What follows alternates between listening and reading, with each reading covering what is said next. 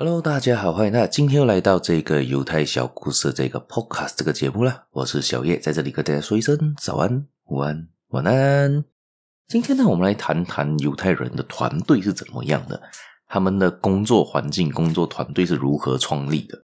他们对于他们来说呢，一个团队的创立是各取所需，就是人各有长短处嘛，就是在一个团队里面各取其长处，舍弃其短处，就是你的短处由另外一个人长处来填补。所以团队合作是非常重要的。所以甚至呢，在里面说到呢，就是你的一个假设，今天在公司里面，你是研发部门的研发人员，你可能发明了一些某样物品、某样专利呢。但是这个专利是因为你是在那个公司的底下发现的，你用你的那个上班的资源、公司的环境、公司的工时、上班时间发现的、发明的这些东西呢，这个其实专利是属于公司的，不属于你个人的。因为这是一个团队造就你，让这个团队帮你达成了。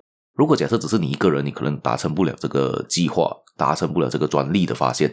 因为常常很多时候，大家可能都只是看到他的面前的那个光鲜的一面，他不知道他后面的努力有多少。很多可很多时候可能是后面的不同的后勤部队，可能有些人负责文书部，有些人负责是你可能负责是计算，有些负责是方向，等等等等的。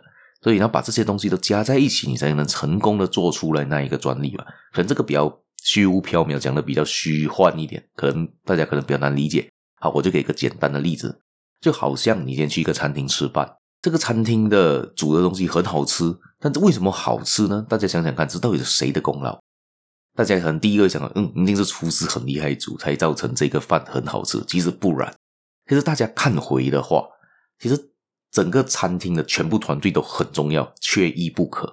为什么这么说？第一，一定要有一个老板来开这个餐厅；第二，一定要有老板来请了这个厨师，所以老板很重要。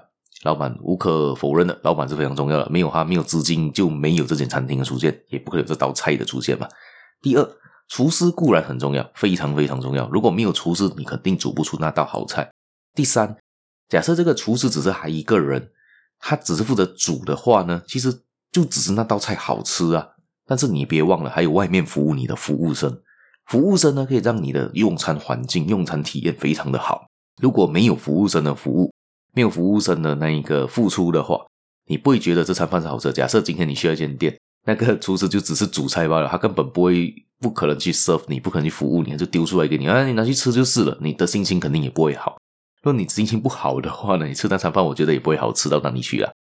然后接下去还有还有等等的收银员啊，还有卫生啊，打扫卫生啊。假设卫生环境很差的一间店，那个厨师负责煮菜，还不负责卫生的话，这样子你的你觉得你吃的东西你还会安心吗？你觉得会好吃吗？所以等等等等的，你要每一个小螺丝钉加在一起呢，那个东西才会是好的。所以团队合作非常的重要。相信大家从这个例子可以很快的就了解团队的合作性了。所以你创业呢，做任何东西呢，你要找到你应该要有的团队。如果你是靠你一个单打独斗呢，这是非常困难。除非你是个人能力非常注重，一个人可以做十个人的工，那个当然了，你可以非常的强大，也可以省下很多人事费用。好，今天我们就分享到这一边，大家有兴趣的话可以继续收听我的节目，继续订阅我，继续分享出去给亲朋好友，还有别忘了帮我节目点个赞呢、可以去我的粉丝团，去 FB、Insta，还有 Disc 都可以找到我，可以 DM 我、PM 我，跟我聊聊看，你们对于这些东西的看法是怎样呢？谢谢大家，我们下期节目再见了，拜拜。